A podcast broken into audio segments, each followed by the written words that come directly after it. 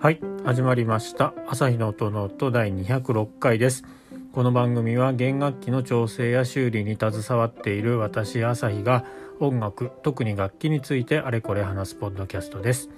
楽器本体のことから弦などのアクセサリーそして音ノートに関して思うがままに語っていきます。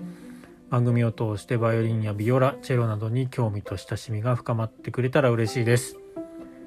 ということで今日は土曜日なんですけれどもちょっとイレギュラーで更新をしてみようかなと思います。なんか月水金で配信をするって言ってたんですけど、まあ、好きな時に配信すればいいかなっていうことで始めてもう2週間目にしてなんか心変わりがしているっていうとこなんですけれども今日その土曜日なんですけどあの配信をしようかなと思ったのはあの寺町美術館日暮里であのコンテンポラリージャパニーズバイオリンメーカーさんの楽器展示会がありまして今帰ってきたとこなんですけど、えー、とても良かったっていうところがあってでまあ明日残り1日日曜日までなんですけどもしまだ行かれてなくて明日行こうかなって考えている方がいたら少しそこであの見どころといいますかあのポイントみたいなところがありましたのでその辺についてちょっとお話ししてみようということで今日配信を今収録をしているところです。もしえっ、ー、とですね200何回ちょっと数回前だと思うんですけどあのそのグループの代表の大橋さんとあのゲスト大橋さんをゲストで迎えてお話しした回もありますのでそちらももしよかったら聞いてみていただきたいなと思うんですけれどもそこでもいろいろあのお話をこの展示会についてのお話をしてますのでもし聞いてないっていう方はそちらも聞いていただければなと思うんですけれども私的な、えー、この寺町美術館の、えーと、楽器展示会の見どころというか一人一人出展者、えー、と8名1234567そうですね。8名の楽器のここを見たら面白いかもしれない。っていうポイントを少しお話ししてみようと思います。やっぱりいけない人はその音がこうだったとか言われても私いけないしってなっちゃうと少し面白くないかなというところがあるのでここを見たら面白いよっていうところ。でもうそれでも私もいけないんですけどっていう方はいるかもしれないんですけどえっ、ー、と後でこれも、えーと、番組の概要欄に貼っておくんですけどもあの写真で今回出展している写真を、えー、出展している楽器の写真はあのウェブサイトに載せてくれているんですよね。ですのでそれ見るだけでも面白いと思います。それを見ながら私のこの説明というかコメンタリーみたいなところコメンタリーみたいなのをこう見ながら楽しんで見てもらえればなと思いますので、まあ、会場に行けない方もこれからちょっと8名の楽器のここを見てっていうところをお話ししますのでもしよければウェブサイトもし会場行かれる方は、えー、ちょっと参考にしながら楽器のこういうところを見ると面白いですよというふうなところで話をしていきます。もしね自分の楽器とかもそれであそうかここそうだね確かに私の楽器も似てるとかあそうかこここうだねっていうのがもし分かればいろいろ今回の展示会だけではなくて他の楽器を見る時にどういったところを見ればいいかどういったところを見ると個性、えー、とかそういうのが分かるかっていうか違いが、あのー、気づけるかっていうところの参考にもなると思いますので是非、あの、最後までお付き合いをいただければというふうに思います。では、えー、っとですね、まず代表の大橋さんの楽器なんですけれども えっとまずはですね楽器をパッと見ていただいてニスをちょっと注目してほしいんですよ彼の楽器は。まずニスがすごくこうなんでしょうイメージとしてはバイオリンのニスっていうとこうキラキラみたいなピカピカツルツルっていう感じがすると思うんですけど大橋さんはあえて、えっと、ニスをすごくマットな感じで、えー、作られています。仕上げられています。ですのでなんか光沢っていうかすごいなんでしょう新車の車みたいな新車の車って変だな。新車みたいしかもワックスすごいかけてる車。そういう感じのボディの表面ではなくて少しマットな感じの仕上がりになってますのでその辺の違いを隣とかあの他の楽器とこう見比べてみると確かにあこれ本当結構大橋さんの楽器ってマットに作ってあるんだなっていうのがあの見てもらえると思います。あとはこの辺はちょっと専門的っていうか、えーと、結構いろんな楽器を見てみないとわからないところではあるかもしれませんけども結構ニスの層が薄いっていうのがポイントだと思います。あんまり塗り重ねてないような感じに見えたらもうあなたの目もニスをバイオリンを見る目を持ってると思いますので。ですのでまずはなマットな感じの仕上がりと あとはニスがこう薄い感じ。テクスチャー感がないというかレイヤー感がない感じ。っていうのを見てみていただけると面白いと思います。あとは薄いと大変なのがムラが出やすいっていうかうんそういうところですので全体をこう楽器の表板でも裏板でも全体を見てもらった時にムラがないっていうところに気づけたらさらにもう一段階楽器を見る楽しさっていうのをうんこう体得じゃないんですけど得ることができるかなって思います。ムラがないっていうのはなんか濃いところとか薄いところがないっていう意味ですごく、えーと、ニスの色が全体的に綺麗にムラがなく均一に塗られている濃さがその辺もちょっと見てみていただければなというふうに思います。次。ちょっと長くなりそうなんでちょっとスピード上げていきましょう。次は粕谷さんの楽器です。粕谷さんの楽器は大橋さんの楽器とは、まあ、対照的な感じ。アンティーク仕上げをしているんですけれども、えーと、アンティーク仕上げ要は使われているっていうかちょっと古っぽくなっている感じの仕上がりをしています。ですのでわざとニスをちょっと取ってみたりとか傷みたいのをつけてみたりとかですねしてあるんですね。でえっ、ー、と粕谷さんの楽器のポイントとしては裏板のニスのあの感じ。ちょっとこう削ってあるまではいかないんですけどそういったところがあこの辺にこの辺が朝日さん言ってたところなのかなとかいう感じで探してみていただければと思います。あとわざとそういう傷みたいのもつけてあるのでそうなんですこれ作られたばっかりなのでですのでそういった傷の感じとかあとはですねスクロールあの渦巻きですね先っちょのあそこをよく見てみていただきたいんですね、えー、四方八方から。そうするとよく見るとのみ、まあ、多分のみを使うんですけどあの刃物ののみですね。あれの跡が見えると思います。どういうふうに刃物を当ててるか。ですので普通あの綺麗なバイオリンに仕上げるっていうと結構なんだろうなそういうところがなくてつるっとした平らな感じ。であのスクロールの部分が仕上げられてるんですけど粕谷さんの楽器に関してはよく見るとのみの跡が見えるはずです。でのみの跡があるその上にニスを塗るのでちょっとデコボコした跡があるわけですよね。ですのでそこにニスが乗るのでニスの濃いところと薄いところとかっていうのが見えてくるんですよ。ですのでその辺を注目してみると面白いかなと思います。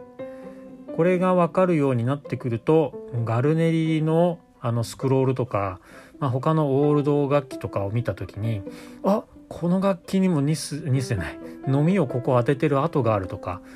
要は刃物の跡みたいな感じですね。うんと漢字としてはあの円空っていうあの物資あのなんだ仏像を作ってた方がいると思うんですけどああいう感じの荒々しさな感じこう刃物の跡がガッガッガッって残ってる。ああいう感じのスクロールがありますのでですのでそこのその辺りを注目してみていただくと面白いんじゃないかなと思います。次です。次は藤井さん。藤井さんはご夫妻で出されているのでまず大木さん旦那さんの方ですね。の楽器。こちらはですねもう本当にアンティーク仕上げ。こちらもアンティーク仕上げなんですけどアンティーク仕上げの見本と言っていいかもしれないですですので先ほどの粕谷さんと同じく、えーと、傷をわざとつけてあったりとかあとはずっと使っていくと、えー、同じところをこう触るわけですよね楽器の。ですのでどんどんこう摩耗していく感じとかっていうのがあのしっかりと再現されているというかその辺までこだわって制作されているのでその辺を注目というか見ていただけると面白いかなと思います。ポイントとしてはシーバウツっていうあのバイオリンのボディでいうとこのあのくびれの部分ですねの表板の、えー、どっちか右側と左側こうくびれてると思うんですけどどっちかに傷が多くあるはずですこれはちゃんとなぜそこに傷があるかっていうのは、まあ、今ちょっと考えてみていただきたいんですけどちょっと最後後でこ答え合わせというか正解というか理由を述べますけれどもまずまあそのくびれ部分のどちらか表板のどちらかには右左の傷がたくさんついてます。ですのでそういった傷の付け方とかあとはスクロールなんですけどもスクロールのうんとこう楽器を机に置いた時に、えーと、机に当たる面ですね。あそことかあの辺がしっかりとこう摩耗していて減ってるっていうんですか？ちゃんとこううっすら角が取れてきてる。ああいうところの再現とか。えっとエッジ。えっ、と楽器のこのなんだ飛び出てるところっていうんですか？表板とか裏板の横板からぴょこっとちょっと出てますよね。23ミリ。あの辺の飛び出てるところの摩耗減り具合とか。その辺。そして楽器を裏返してもらって私たちボタンって呼んでるんですけど裏板の、えっと、ネックがくっついてるところにこうポコって親指の爪ぐらいの、えー、なんだ半円半月状の、えー、ところがあると思うんですけどあそこボタンって呼ぶんですけどあの辺もハイポジションになると当たるじゃないですか。指で触るところなのであの辺がしっかりとこう角が取れて丸くなってきてる。その辺をしっかりと再現されているんですね。ですのでその辺も見ていただければなと思います。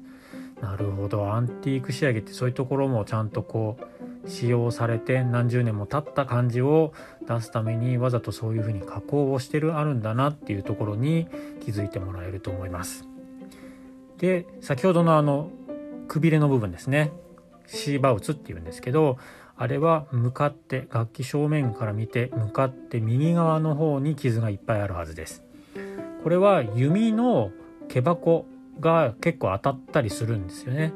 ですのであそこを結構削れやすかったりするんでその辺もこのアンティーク仕上げでしっかりとちょっと傷をつけて、えー、汚れというか黒ずんでいたりとかですねするように加工がされてます。あとはえー、大木さんの作品は裏板ですね。裏板の木の向きに注目木の向きを注目してみてもらうと面白いと思います。普通のバイオリンとちょっと違うんですよね。ですのでそこの辺りをくの字とかへの字になってないって言ったら分かりますかね。一直線になってます。この辺もちょっと面白いと思いますので裏板の2枚をくっつけて真ん中でくっつけてるんですけどそのくっつけ方の方向っていうのも注目してみてもらうと面白いんじゃないかなと思います。次は藤井しおりさん奥様の方ですね。はこれはですねちょっと楽器のボディの膨らみ具合っていうのを注目してみてもらいたいです。どの辺から膨らんでいるかっていうところですかね。えっと漢字としては、えー、なんだろうな富士山頂へ持っていったポテトチップスの袋みたいな膨らみ方してるはずです。ぷっくり膨らんでると思います。これはもともとそのモデルにした楽器がそうなってたみたいで、えーと、お話ちょっとさせてもらったんですけど現物の写真までしっかりこう撮ってきてもらって撮影してきてもらって、えー、その辺を再現しているということですごくこうほっぺたぷくって膨らませたぐらいもうなんだろう横板のところあたりから横板との接着面あたりからもうぷくっと膨らんできているのでこの辺は注目してみてもらいたいポイントです。他の楽器とあのこの膨らみ方のスタート地点っていうんですかあれを比べてみると明らかにこの楽器だけ違いますのでこの辺は見てみると違いが発見できると非常におーって思っていただけると思います。あとはちょっと離れて3メートルとか離れて、えー、全体的なこのプロポーションを見ていただきたいんですけどものすごくシーバウツ要はくびれてる部分ですね。ウエストの部分。あそこがすごくひキュッと締まったウエストをしていると思います。横幅が狭いっていうんですかね。であのー、すごくスタイリッシュっていうんですか。他のこれも他の楽器と見比べてみていただくと面白いんですけどあの真ん中のそのシーバウツっていうかその部分だけがすごく狭い感じになっていると思います。でそのままその目線をぐーっとスクロールの方に持っていくとペグボックスってあのペグが刺さってるとこありますよね。あそこも他の楽器よりもちょっと狭いっていう感じがします。なのでシュッとしてる。全体的にラインがあのー、シュッと見えると思います。ですのでこの辺にも気づけたら多分他の楽器を見て違いがまた分かってきて面白いんじゃないかなっていうふうに思います。そうですね。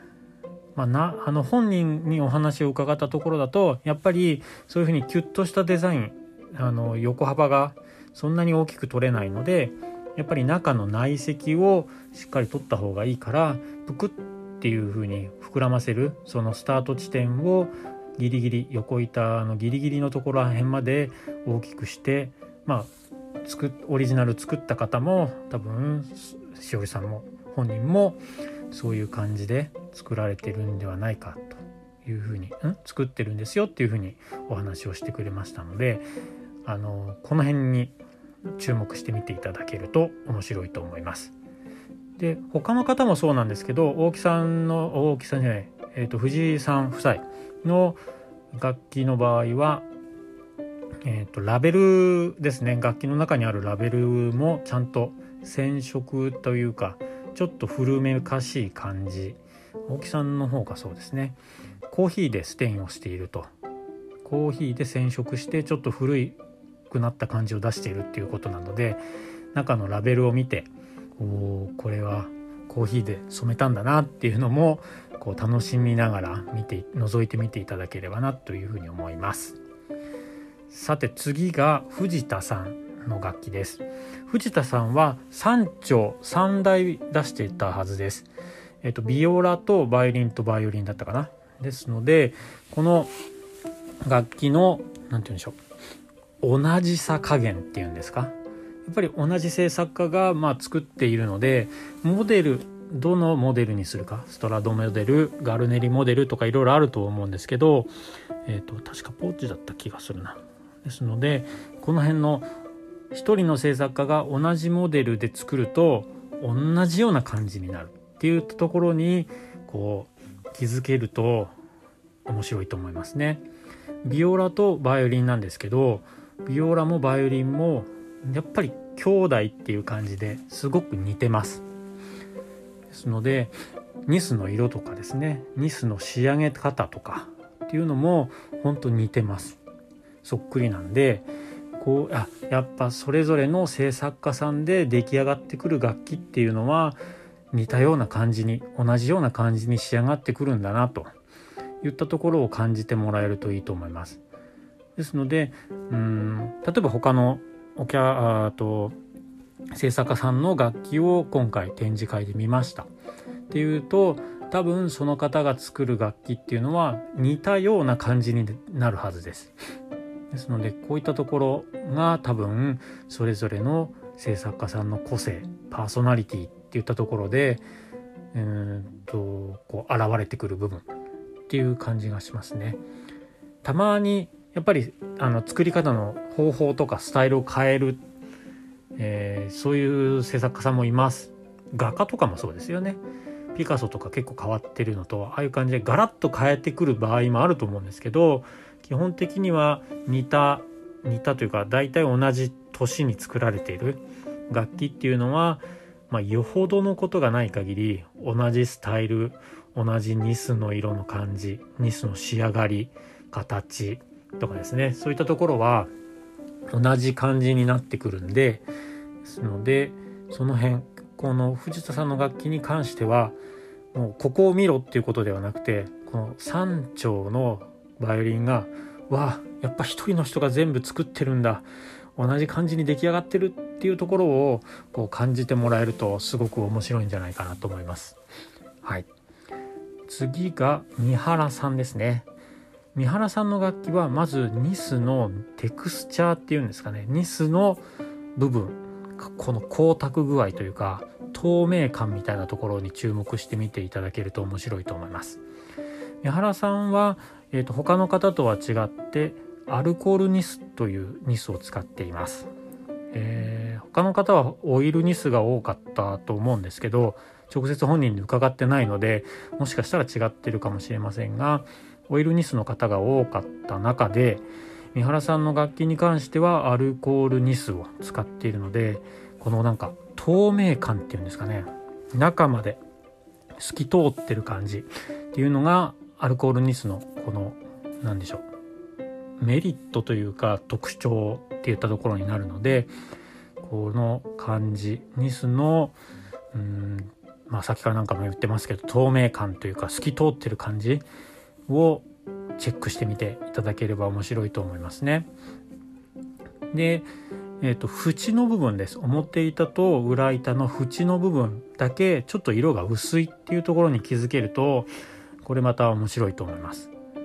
えー、他の例えば大橋さんであったり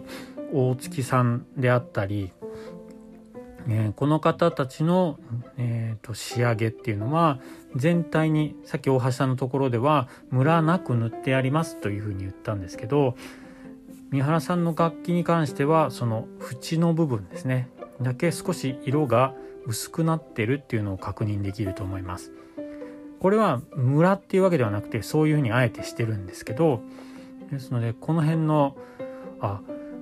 縁のところまで色が他の部分と同じ濃さの楽器もあれば縁のところだけ違う色になってる違うっていうか薄くなってるんだな。なるほどなるほどっていう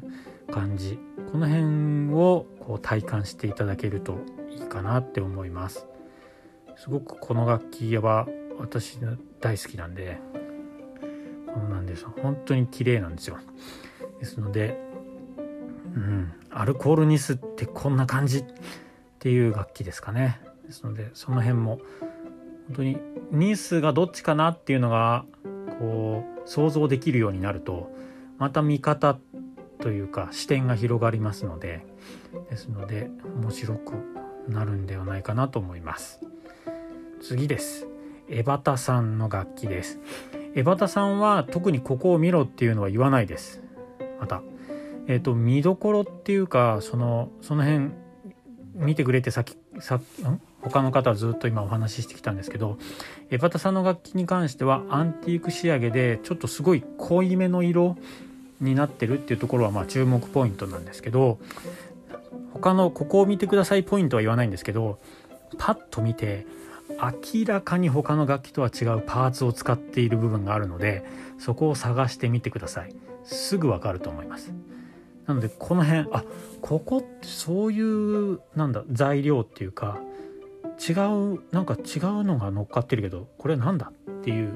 そういったところの好奇心っていうんですかね。果たしてこれは何なんだと。まあ大体見ればわかると思うんで、えっと、明らかに色が違っていて白い何かがついてるんですよ。でこの白いのは一体何なんだろうっていうのを想像してみると面白いと思います。白くて硬いものっていうといくつかこう候補が頭の中に出てくると思うんですけどこれがそうなんです、えー、他の制作家さんとは全然違うパーツを使っているので、えー、探してみてもらえるといいと思います。でもし答えが何使ってるか分かんないなっていうことであれば江端さんもし本人いらっしゃったらここれって何使ってるんですか？も木木使ってるんですか？みたいな感じでお話をしてみるのもいいと思いますしあとはこの明らかに他とは違うパーツ他の人とは違うパーツをつけてるんですけどそこだけじゃないんですよ。2箇所違うパーツが、えー、違うパーツで作られてるので1箇所はすごく簡単もう見てパッとわかると思うんですけどもう1箇所実はあるので同じ白いものが使われてるんですけどそれがどこにあるかっていうのも探してみると非常に面白いんじゃないかなと思います。はい、えでは最後です。大月さんの楽器です。大月さんは今回、えーと、バイオリンとチェロを1丁ずつ、えー、準備して展示をしています。で大月さんの楽器はすごくまたこれまた綺麗なので形が。もうなんかそのアンティーク仕上げとかではなくてもう角は立ってるしえっ、ー、と何でしょうね。こう丸いところは丸く綺麗なカーブなところはカーブ。まっすぐなところはまっすぐっていうのはすごくパチッカチッカチッって作ってあるのでまずその辺を見てもらうといいと思いますね。でちょっと専門的に最後なのでお話ししますとニスを塗る前に下地の処理っていうのをするんですね。白木のバイオリンが出来上がってニスを塗る前に下地の処理をするんですけどその時に、えー、本人曰く赤い顔料をちょっと多めにというかをこう塗り込んでるわけではないんですがちょっと下地にえー、赤を強調させようと思って処理したんですっていうふうにお話をしてくれました。ですので、えーと、これ実機を見てみると手に取って見てみると分かると思うんです写真だとちょっと難しい感じがするんですけどもし実物を手に取ることができるのであればちょっとこう見てあの裏板が分かりやすいですね裏板で、えー、とこう角度をこうちょっとこう変えながらよく細かく見てみると針の穴ぐらいの大きさの赤い点々点々みたいなのがちょっと見えてくるはずです。そうすそれが多分下地で処理した赤いやつだと思います。ですのでそれを見るとん？それに気づくことができると他の楽器の下地のところにも目がいくと思うんですよね。じゃあこの他の A という制作家さんは下地処理をどうしてるんだろうなみたいな。あれこの人は赤じゃなくて黄色か？とか茶色系？ん？この人下地あんまり処理してないのかな？とかそういったところでニスの表面だけじゃなくてニスのそのレイヤーの下の層要は木に近い方ですね。あの辺のこの何でしょう微妙なこの職人のこだわりというか職人一人一人の違うアプローチニスの下地に対するアプローチっていうのをうん見ることができるようになるのでですのでちょっと楽器を本当に現地寺町美術館に行って見られる人がいるのであればその下地の部分赤いね点々点々っていうのがよーく見ると見えてくるんですよ。本当にこれは面白いと思います。今まで漠然とこうニスあオレンジねとかあちょっと赤っぽい色ねとかあ茶色ねみたいな感じでただ色っていうことで見てる、えー、だけだったと思とん？見てるだけだった人がその下地の処理のその赤っていうところに気づけるようになると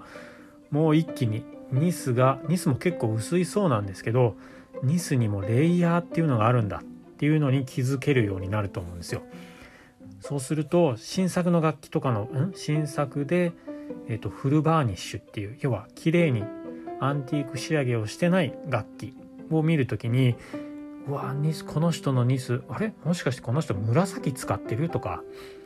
なんか緑使ってるでしょ？とかあこれ青下地で？とかそういう風な形でいろんな色が本当に見えてくるんですよ。オレンジとか赤っていう単色ではなくて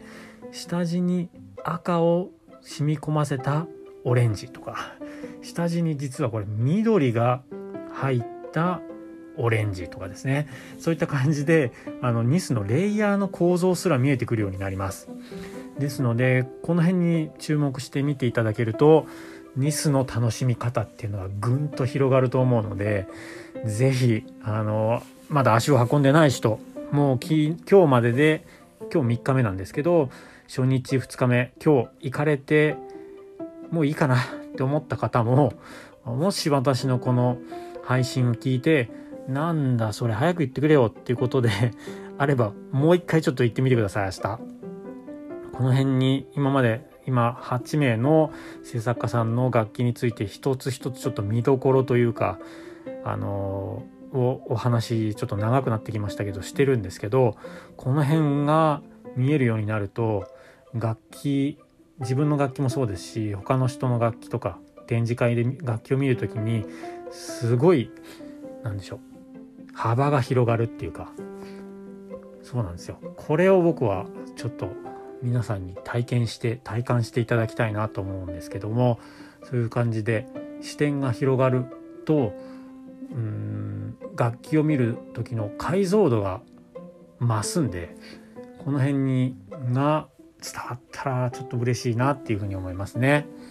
あの美術館に行っても企画展とかでこうなんか知ってる絵だったら立ち止まって見るけど特に知らない絵とかだとこう素通りしてってしまうじゃないですか。けど全部なんか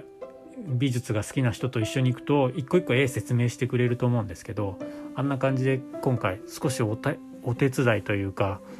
もしかしたらこの8名の制作家さんはそんな細かいところまで見るように言うなよって言われちゃうかもしれないですけど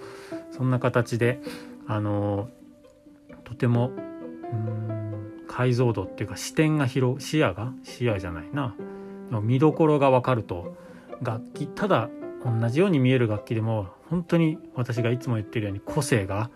すごいうん鮮明に際立って見えてくると思いますのでもしあのまた明日行ける方はちょっとこの辺に注目してみていただければなっていうふうに思います。